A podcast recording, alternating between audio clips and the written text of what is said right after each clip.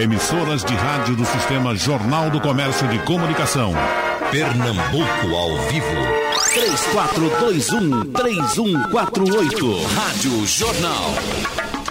Começa o debate. Tem sido mais ou menos comum movimentos antirracistas, anti-escravagistas. E depois a onda passa, as coisas continuam, mas sempre com essa ideia de tirar nome de rua, de trocar monumento. Eu quero começar o nosso debate com o professor José Nivaldo Júnior, que gosta de ser provocado. Não tenho nenhuma ideia de qual é a posição que ele tem com relação a isso. Mas, professor, uma, uma estátua pouco conhecida, porque ela é muito mal feitinha, mas quando você vai na Avenida Caxangá para cruzar aquela ponte do Rio Caparibe para pegar dois irmãos, aquela ponte é Ponte eh, eh, Marechal Castelo Branco. E tem aquela estátua é de Castelo Branco, que foi presidente da República no regime de exceção. Mas está lá. Agora, ela foi colocada porque nós tivemos uma cheia estupenda aqui no Recife, e todo mundo se lembra dela, eu sou ruim de data, mas é, me parece foi nos anos 70, não é, professor Zanivaldo, aquilo? Aquela cheia. Não, foram várias cheias, né? Mas, mas aquela que destruiu. De Castelo Branco foi 66. 66. Pronto. Quando nós tivemos, inclusive, eh, ele eh, sobrevoando com o governador da época, que era Moura Cavalcante, né? É... Não. Não? Você está você tá, você tá confundindo você está confundindo a cheia de 75. A de 75. Que foi, que foi Geisel com. É, é, acho que já. Não, não era nem Moura Cavalcante. Ou era, era Aldo Gueiros ou Moura Cavalcante. Eu sei que teve uma cheia que eu me lembro. Geisel foi que fez a barragem de Carpina. Exatamente. A barragem de Carpina teria sido feita, pelo menos na minha memória, ela foi é, no, no, governo ainda de, de, de Castelo Branco. Uh, não, foi mais para cá, nenhum. não foi? Foi depois da cheia de 75. Certo. Que o presidente Geisel, na época, determinou a barragem de Carpina. Pronto, então. Eu, e eu... essa barragem realmente acabou com as enchentes no Recife. Para mim, aquela, aquela homenagem ali seria a, ao dinheiro liberado em tempo recorde para que eh, tivéssemos a, a barragem de Itapacurá. E em nome disso, teria sido colocada aquela estátua. Foi aquele momento, houve realmente um, um esforço para que fosse feito. Seria justo. Aí chegaram, não, esse camarada foi do regime militar, não foi eleito pelo povo, arranca essa estátua. É isso que eu queria começar a conversa com o senhor. Mesmo que eu esteja falhando no, no, no, na, no, conteúdo, mas ah, se a história tivesse sido essa, ele se esforçou, a obra foi feita, repito, com muita pressa, era a obrigação dele, mas muitos não cumprem com a obrigação. Essa homenagem não, não, não, seria justa? Seria correto agora chegar e se arrancar aquela estátua? Estão arrancando estátua por aí em todo canto. Agora eu estou lendo aqui, olha. Estados Unidos arrancar, eh, arrancar a estátua do ex-presidente Andrew Jackson, em, eh, parece que é em Washington que ela foi colocada. Então, eu deixo o senhor com a palavra. Bom dia, Geraldo. Bom dia aos companheiros ilustríssimos de debate, meu querido amigo Zé Paulo, meu querido amigo Leonardo. Bom dia a todos os ouvintes. Veja, como historiador, eu sou a favor da preservação da história. Uma estátua de um sujeito pior que tenha sido. Ela foi colocada num determinado momento histórico, simbolizando algum sentimento ou até mesmo alguma imposição do poder ela se incorpora à história. Destruir qualquer monumento histórico é uma coisa que eu não aprovo. não acho salutar, não acho saudável. Embora entenda certos sentimentos, como esse agora que começou em Bristol, na, na, na Inglaterra, de botar abaixo estátuas de grandes homens do passado, mas que foram grandes porque traficavam escravos, porque é, praticaram, em outros casos, praticaram genocídios, porque, enfim. Tudo isso faz parte da história. Viaduto Costa e Silva, bairro Garrasta Azul Médici, é, rua. Eu sou contra tirar porque num determinado momento da história, aquilo foi considerado importante. Ou seja, aquilo é um marco da história. Se a gente for rever a história por esse prisma, botando abaixo ou destruindo as marcas do passado, vamos começar destruindo o Coliseu em Roma, né? símbolo de, de tudo de ruim que existia no, no, no pensamento humanístico. Né? Lugar de assassinar cristão, lugar de lutas mortais, lugar onde as pessoas eram assassinadas para deleite das multidões. Aquilo, aquilo do ponto de vista moral, é uma coisa deplorável. Mas quem vai pensar em derrubar o Coliseu? Porque aquilo era símbolo de uma época, de um momento. Eu vou dar, eu vou dar um exemplo. Pense numa pessoa mais ilustre hoje. Vamos construir uma estátua para ela. Quando os conceitos mudarem, essa, essa pessoa vai ser avaliada por outros critérios. Por exemplo, um grande industrial, eu não vou citar nenhum, nenhum nome, mas um, um grande industrial. Você elege um grande industrial que criou milhões de empregos, isso e aquilo. Daqui a 100 anos, as pessoas vão dizer: aquele sujeito construiu a sua fortuna é, explorando os trabalhadores, depredando a natureza, transportando, não sei o que, exportando as nossas riquezas agropecuárias. Os conceitos mudam. Eu vou dizer a você o seguinte: no futuro, quem tem uma empregada doméstica hoje será tratado como um escravista que tinha cinco ou seis escravos no passado. Então, todos os monumentos,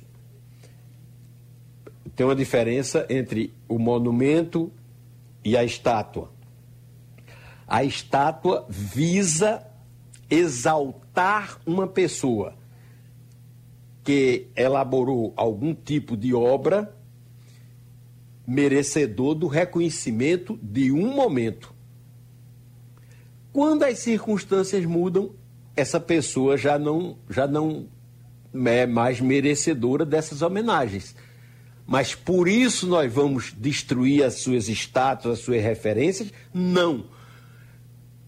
Eu sou a favor, nesses casos, de colocar do lado da estátua uma explicação de quem foi aquele sujeito.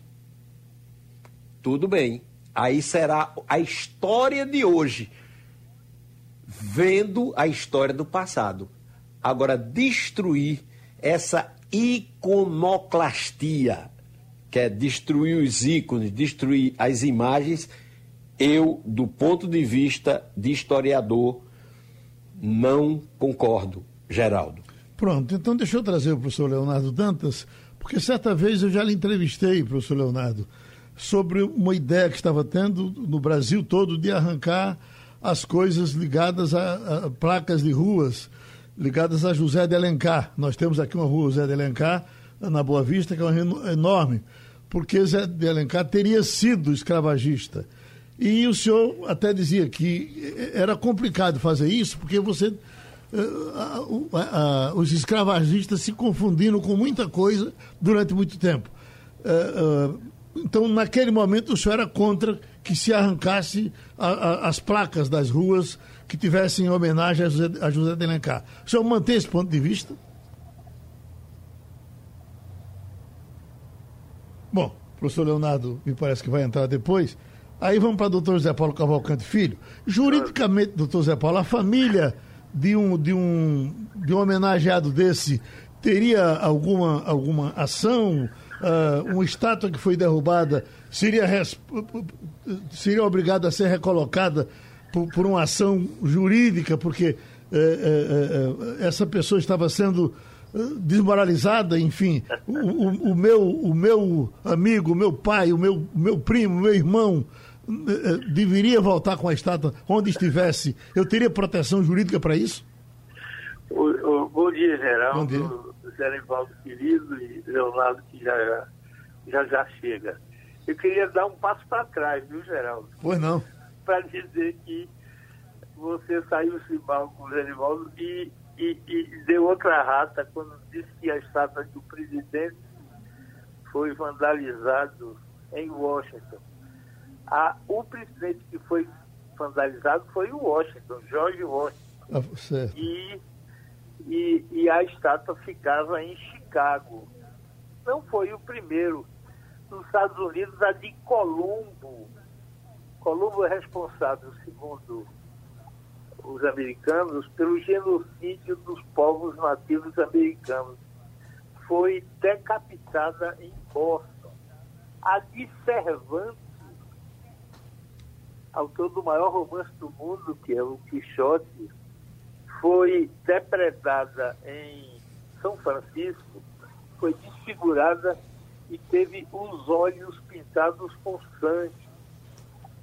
Gandhi, Gandhi, por conta de alguns comentários racistas que fez no tempo em que andou pela África do Sul, foi vandalizada a estátua em Leicester.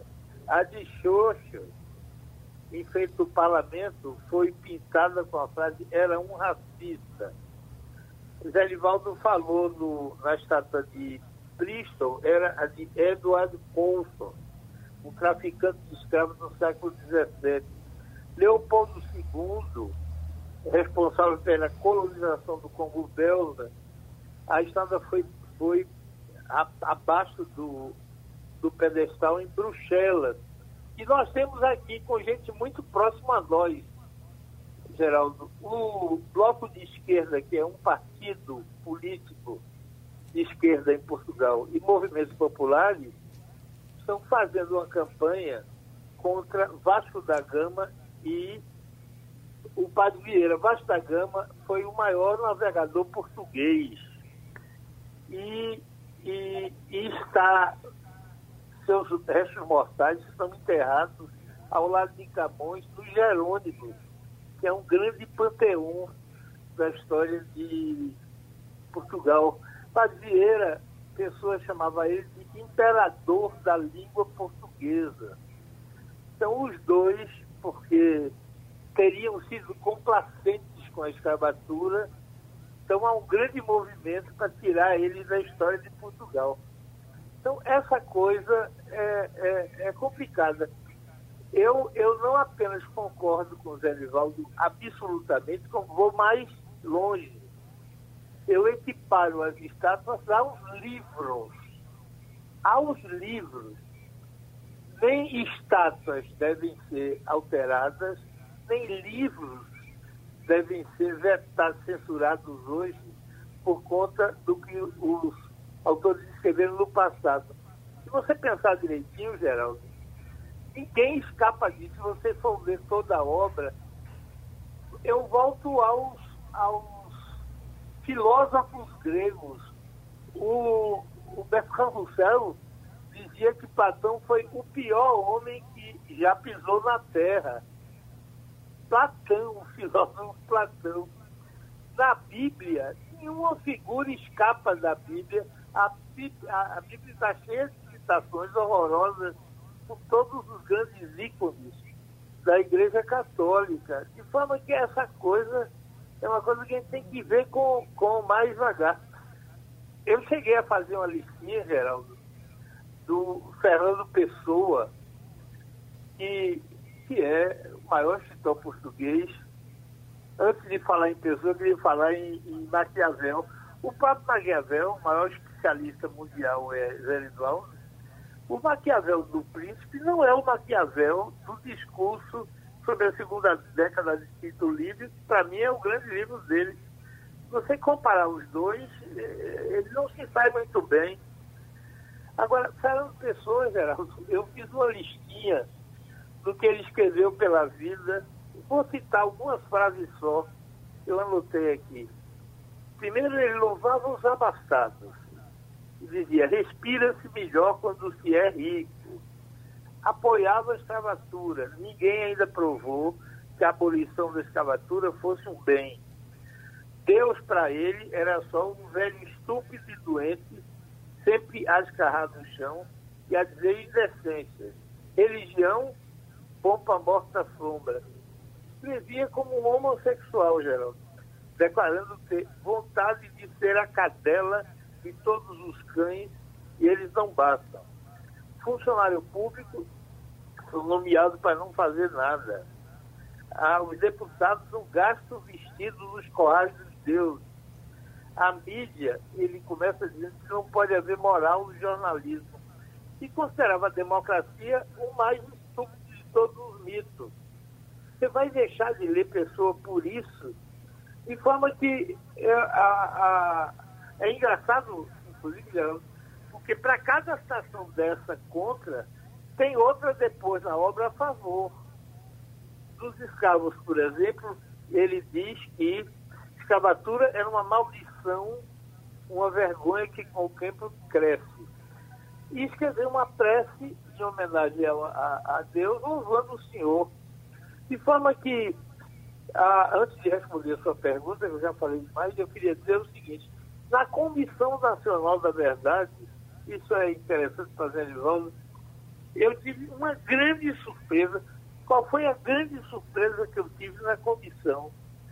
Havia um, um personagem na história que é, que é Goberino Costa Silva, que eu sempre entendi, antes de chegar na comissão, eu sempre entendi que era o mais cerebral de todos e era o ideólogo da ditadura.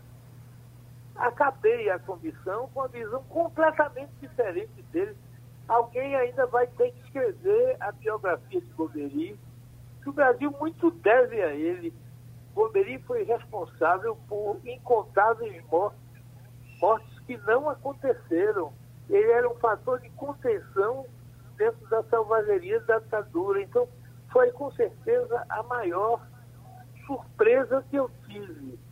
Agora, respondendo a sua pergunta, que eu já falei demais, isso não cabe, não. Isso é o, o, o crime seria de injúria, mas já passou, pertence à história e um juiz jamais condenaria ninguém por estar injuriando tanto tempo depois um morto. De forma que eu concordo com o Zé Livaldo e, e, junto com as estátuas, acrescento os livros. A gente teve aqui agora que Monteiro Lobato, Monteiro Lobato foi, a obra dele foi censurada no tempo do PT, que falava mal dos escravos, falava bem dos escravos. É isso. Sim. Professor Leonardo? Não, Reinaldo. Opa! Oi, não, Nivaldo. Vamos, vamos nós? Claro, diga lá. Ah, ah, já conversamos uma vez sobre as, as placas da rua Zé de Alencar. Alguém chegou a, a propor que tirássemos o nome, trocássemos o, nome da rua por ele ser escravagista. E o senhor disse que isso era muito complicado, me parece, usando os mesmos exemplos que foram usados pelo doutor Zé Paulo e pelo professor Zé Divaldo, não é isso? Olha, eu, eu novamente eu recorro, eu recorro ao, ao direito romano. Que e havia um brocado que se dizia tempus regit atos. Então, no tempo é que, vamos dizer, julgam os atos. Zé Boni, o nosso José de Alencar, um grande literato, tem o seu espaço. consagrado na literatura brasileira.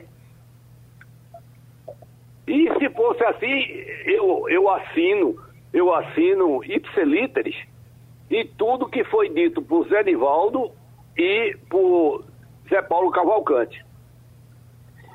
Se fosse assim, nós teríamos que tirar o nome do Visconde de Suassuna, que foi o grande escravocrata de Pernambuco, a ponto de figurar nas assombrações do Recife de Gilberto Freire, que o acusa de matar os seus escravos e enterrar nos jardins daquele, daquele belo sobrado, daquele, daquela bela casa, hoje existente na rua que tem seu nome, Visconde Suassuna.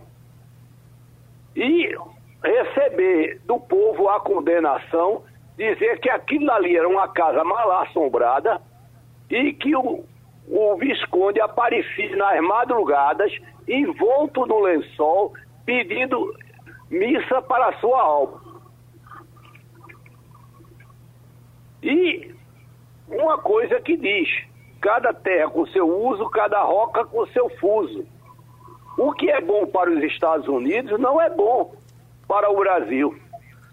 Lembre-se que a, as estátuas dos do, do, dos líderes, dos heróis, dos sulistas dos Estados Unidos, algumas delas era um inconsciente ainda de derrotados dos estados sulistas contra os estados do sul da guerra de secessão. Até a bandeira dos confederados era mais valorizada do que a bandeira dos Estados Unidos. Daí, o, o general Lee é, ma, é mais festejado do que Ulisses Grant, que era o, o, o general nortista. Mas se for assim, nós vamos, nós vamos prolongar essa conversa por vários, por várias horas, não esque, esquecendo que no Brasil, no Brasil, o racismo que se, que se pretende impor no Brasil não é o racismo existente nos Estados Unidos. Nós temos, nós temos, é verdade, o preconceito racial, mas racismo propriamente dito, até agora eu não vejo. Porque até na, na colônia toda vez que o rei de Portugal foi provocado, ele sempre desse, de, decidiu em favor do afrodescendente. A partir do século XVII, com a questão dos moços pardos da Bahia, que os jesuítas não quiseram receber no Colégio de Salvador. E o rei determinou que, os jesuítas fossem aceitassem a a matrícula dos moços pardos da Bahia. Nós tivemos a maior condecoração de Portugal, que é a Ordem de Cristo, entregue a Henrique Dias, um preto de nação da guerra holandesa. A mesma condecoração foi entregue também a um mulato, que foi João Fernandes Pereira. Um mazumbo, esse mazumbo era aquele, aquele que não era de, do, de Portugal continental ele, é, ele era nascido no Brasil, embora filho de pais portugueses, que é o, o André Vidal de Negreiros. E de lá para cá, o, o, a, a presença de afrodescendentes da nossa história é uma constante. Até mais recentemente, temos a história, a história brilhante da família, da, fami da, da, da família Marques, cujos descendentes, filhos de um escravo liberto em 1872, marcaram como os, os primeiros negros a, a cursarem faculdade de medicina e depois dominarem a medicina pernambucana, a ponto de se dizer por, por brincadeira, na faculdade de medicina quem não é Marques é marcado. Portanto, as nossas famílias de origem afro-brasileiras continua hoje presente na sociedade. Não houve nenhuma lei que o, o determinasse o contrário. Então, nós não, so, não, somos aquilo que Joaquim Nabuco já previa, os coloré americanos. Portanto, eu, eu continuo a, achando que os monumentos, as estátuas, são, como diz bem Zenivaldo, os livros, assim como nós somos contrários à queima de livros pelo, pelos regimes totalitários, nós também devemos preservar os novos os monumentos que o, passado nos colocou.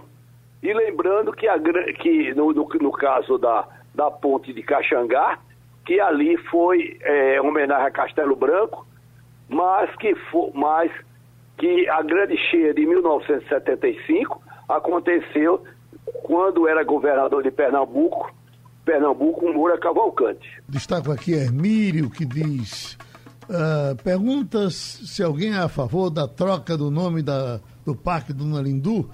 Depois vem Sérgio do Rosarinho, uh, Luzia Muniz, ativista angolana, cita o livro Quase uma Biografia de José Paulo Cavalcante, dando detalhes explícitos do racismo de Fernando Pessoa. Fernando Pessoa foi escolhido para ser homenageado pelas comunidades lusófanas esse ano. Sugestão: colocar uma plaquinha ao lado das estátuas racistas, explicando quem foi verdadeiramente homenageado. Guilherme, é do Recife, diz: Estou muito feliz em poder ouvir o professor Leonardo Dantas. Ele foi a inspiração para despertar a minha vocação nos estudos históricos. Hoje eu faço história na universidade por influência dos seus escritos e suas participações nos debates da Rádio Jornal. Pronto, Guilherme. Muito obrigado. Professor Zanivaldo, voltamos. Voltamos. Eu lhe pergunto, professor. uh, não, tem, não, existe estátua de Hitler em nenhum. na Alemanha, em canto nenhum do mundo?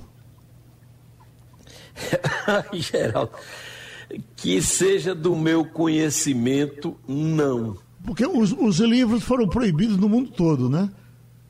É, é o que é um absurdo. Uhum. É um absurdo total. Eu mesmo tenho o meu exemplar de Mein Kampf, antigo, aliás, eu acho que publicado há muito tempo. Eu não, não lembro a data. Professor, e doutor, não estou disposto doutor Zé Paulo tá a abrir mão dele, não. Doutor Zé Paulo está lhe pedindo um, um, um espaço. Pois não, doutor Zé Paulo? É só para dizer que na Alemanha, Geraldo, é proibido registrar o nome Adolf. Adolf. Você Sei. não pode registrar na Alemanha. É, é, proibido por lei que alguém se chame Adolf. Pronto. Era só para dizer isso. Acha isso um exagero, professor Zanivaldo? Olha, Geraldo, é a, como o professor Leonardo falou, é a marca de um tempo. Cada tempo com suas características. Quando a Alemanha saiu da guerra, a iconoclastia sobre o nazismo foi generalizada. As pessoas destruíram as marcas, apagaram as bandeiras, tocaram fogo nas bandeiras, destruíram as marcas do, do nazismo. Houve um julgamento. Entretanto, os campos de concentração estão lá. Então, o que é que foi preservado? Foi preservado o lado, é, digamos, negativo do, do nazismo e apagado com uma tentativa de apagar a história. Isso se justifica pela emoção daquele momento. Hoje em dia já não justifica. Recentemente, a gente, você se lembra, digo, não tão recentemente assim, porque, mas você se lembra da estátua de Saddam Hussein sendo derrubada no Iraque, quando os Estados Unidos invadiram e, e dominaram Bagdá. A estátua foi derrubada. Muitas estátuas de Lenin, de Stalin, foram depredadas na União Soviética quando houve a, a, a, a dissolução da União Soviética. Então, isso é justificado pela emoção do momento. Então, naquela circunstância, a história se fez por aquele caminho. Agora, um monumento que está lá. Eu vou, vou puxar para a história do Brasil. Qualquer pessoa que tenha tido destaque na política ou na economia, até os tempos recentes, eu vou botar até 1951, que é o ano que eu nasci, de 1951 para trás, não tinha um personagem da política que no passado não tenha tido escravos ou não tenha tido propriedades rurais onde os trabalhadores eram explorados ao máximo, ou que não tenham é, praticado assassinatos em massa. Então você olha a história do Brasil e os grandes mitos são sempre ligados ou quase sempre, ligados a práticas que hoje são vistas como condenáveis.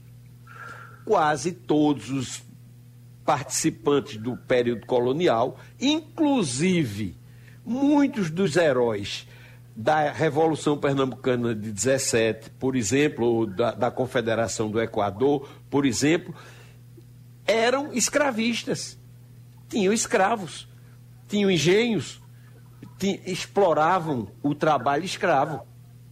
Então, poucos personagens da história do Brasil, poucos, por esse critério mereciam estátuas.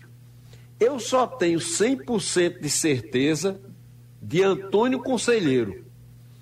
Fora Antônio Conselheiro, incluindo Zumbi dos Palmares, que eu pessoalmente acho que merece estátua e que foi um grande personagem. Mas há quem diga que ele tinha escravos. Quer dizer, o próprio zumbi tinha escravos. Eu entendo de uma maneira diferente, não vou abrir. A gente até já discutiu isso no outro debate, não vou abrir esse debate sobre zumbi, porque eu acho que o que era considerado escravo não era o escravo do branco, era o servidor tribal que reverenciava o seu chefe. Mas é, é, é outra discussão, mas é polêmica. Então, quase todos os grandes personagens tiveram os seus crimes. O Duque de Caxias massacrou paraguaios, é, massacrou populares no Maranhão, na, na, na, na, revolta que ele foi lá reprimir. Então é muito difícil. Nem você vai encontrar qual militar que nunca mandou matar ou nunca matou gente. Qual o grande político é, internacional que não fez uma guerra, que não explorou um povo estrangeiro, é, que não permite, um político nacional que não permitiu é, massacres de índios, é, discriminação contra minorias diversas. Então, é muito difícil fazer o julgamento das pessoas. Eu aprendi nos primeiros passos é, do, do, do curso de História, do mestrado de História, que o historiador não é juiz da história. Nós não estamos aqui como historiadores para condenar ou para absolver ninguém. Nós estamos para compreender. É mais importante compreender porque Costa e Silva mereceu uma, um monumento, um viaduto, uma rua, um bairro, o que seja, do que destruir o nome dele. Deixa eu Explicar, pedir. sim.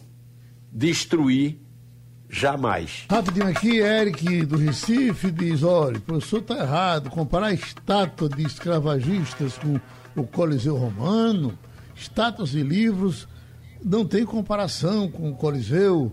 Quem quiser que preste uma homenagem botando esses nomes dentro de um museu. Aí vem esse aqui que diz: a Rádio Jornal escolheu maus debatedores, todos são brancos e por isso tem a opinião de branco. Já vem o nosso uh, Francisco de Candeias.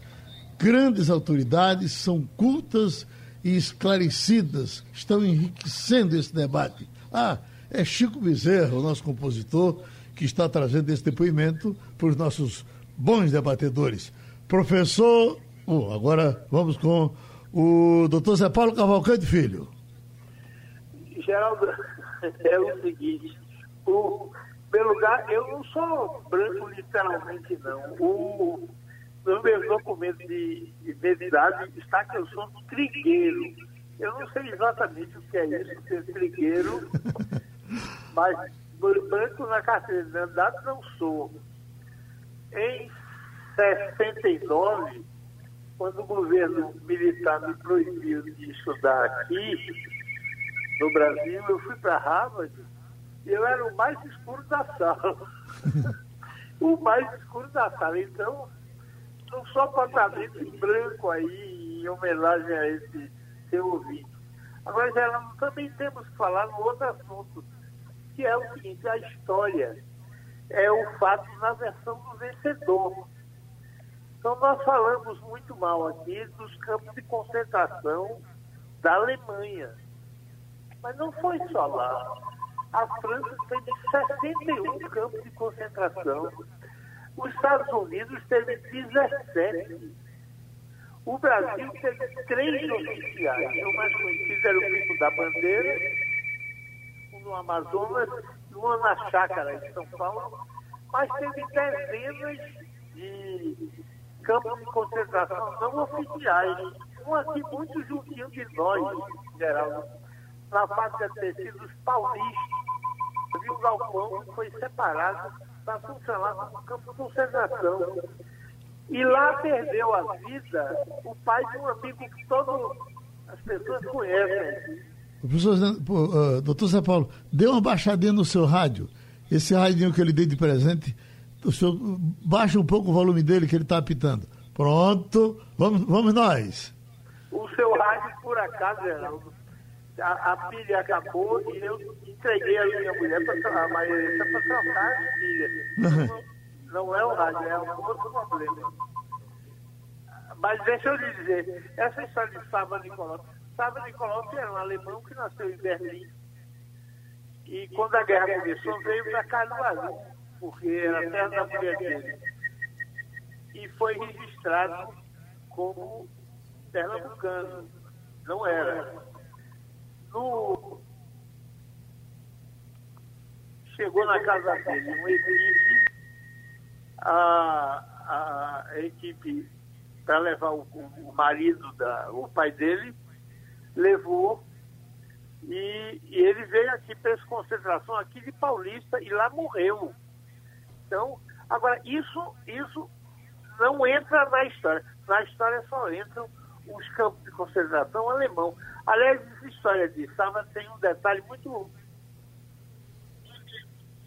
Alô? Estamos ouvindo. Ah, é o seguinte, é o seguinte, quando a polícia foi na casa dele buscar, a mulher foi com ele até a porta e deu um beijo na, na testa dele. Voltou para o quarto e vestiu-se de preto, vestido preto, meia preta, sapato preto, e até o fim da vida só usou preto e o marido nunca mais voltou. Morreu no campo de concentração aqui em Pernambuco. A história apaga isso e os campos de concentração existiram apenas os, do, os, do, os da Alemanha. O, o, a, o resumo, Geraldo, é que, é, é que o, o, a reflexão que a gente deve fazer é se para conhecer a história será sempre necessário reescrever a história em uma nova narrativa. Eu sempre penso que a gente tem que aprender com esse passado, porque ele é um patrimônio cultural valioso. Sem contar, Geraldo, que a vida não vai mudar com uma nova narrativa da história. O que muda a qualidade de vida de um povo é menos apartação social, é mais educação pública de qualidade e é, sobretudo, mais democracia. De forma que eu, eu me sinto feliz de estar num programa junto com dois amigos que pensam como eu, que a gente tem que preservar a história para além das paixões momentâneas. É isso. Pronto, o, o professor Leonardo Dantas tem aqui uh, José que está dizendo o seguinte, que as melhores homenagens, inclusive, são essas que vêm do povo, aí pela rua, e quando você chega em, em qualquer barraquinha, você encontra bonecos de barro feitos em homenagem a Lampião. E aí, por que o Lampião não, não poderia ser homenageado se o povo reconhece que ele merece a homenagem? Pronto, professor Leonardo Dantas. Aliás, aliás Lampião já o é. Em Serra Talhada, é, Lampião é o grande herói. É o grande herói. Agora, só aditando, aditando o depoimento de Zé Paulinho, eu lembro que Sava Nicoló era filho de um artista de circo. De um circo que chegou a Caruaru. Pelo menos é isso que Vicente Machado, o pessoal mais antigo de Caruaru, me narrava. E refresco a memória de vocês que nós também temos os nossos malditos. Por exemplo, Dom Pedro I. Você não vai encontrar nenhuma rua em Pernambuco, você não vai encontrar nenhum monumento em Pernambuco em homenagem a Dom Pedro I. Por quê? Porque ele foi responsável pelo morticínio acontecido na Revolução de 1824, na Confederação do Equador. E Dom Pedro foi banido da história de Pernambuco. Tanto é que quando os ossos dele aqui esteve, aqui esteve no Palácio do Governo, que a, se chamava o Turismo dos Ossos, no, nas comemorações da independência, da independência, o Instituto Arqueológico deu pronunciamento contra a presença dos ossos de Pedro I em Pernambuco. E é bom lembrar a todos nós que nós somos um povo mestiço. Por isso que Zé Paulinho, quando chegou nos Estados Unidos, ele foi tratado como mestiço. Ele não foi tratado como branco. Porque nós somos mestiços a, a partir do nosso nascimento. Que em 1535, quando Duarte Coelho desembarcou no canal de, de, de, de, de Santa Cruz, ele trouxe Jerônimo de Albuquerque. E Jerônimo de Albuquerque é chamado o Adão Pernambucano, porque ele cruzou, além da mulher legítima, Dona Filipa, que ele teve 11 filhos, ele, ele se juntou logo a Maria do Espírito Santo, que era a, a filha do, do cacique, e, e, e teve filhos, inclusive, de Maria Pequena, que era sua escrava. E o próprio filho de Duarte Coelho, quando volta para Portugal, volta, leva a bordo um amante que era escrava da casa. Portanto, essas famílias depois geraram as grandes famílias de Pernambuco, inclusive os Cavalcantes, os Cavalcantes originários de Felipe Cavalcante, mas que casou com a filha de Maria do Espírito Santo, com Jerônimo de Albuquerque. E a mestiçagem chega a ponto que o conselheiro João Alfredo, que foi o autor de encaminhamento da Lei Áurea, a lei da abolição da escravatura, era, era neto de uma indígena chamada Maria Salta Riacho. E mais, falou-se aí, Zé Nivaldo falou dos heróis das revoluções. Domingos José Martins, que foi o chefe da Revolução de 1817, tinha um filho natural com uma preta que volta para a África, onde em Daomé ele se transforma grande exportador de negros para o Brasil. O nome dele era Domingos José Martins Filho. Está lá no, no livro Fluxo e, Refluxo, citando ele, citando ele como grande exportador de escravos para o Brasil.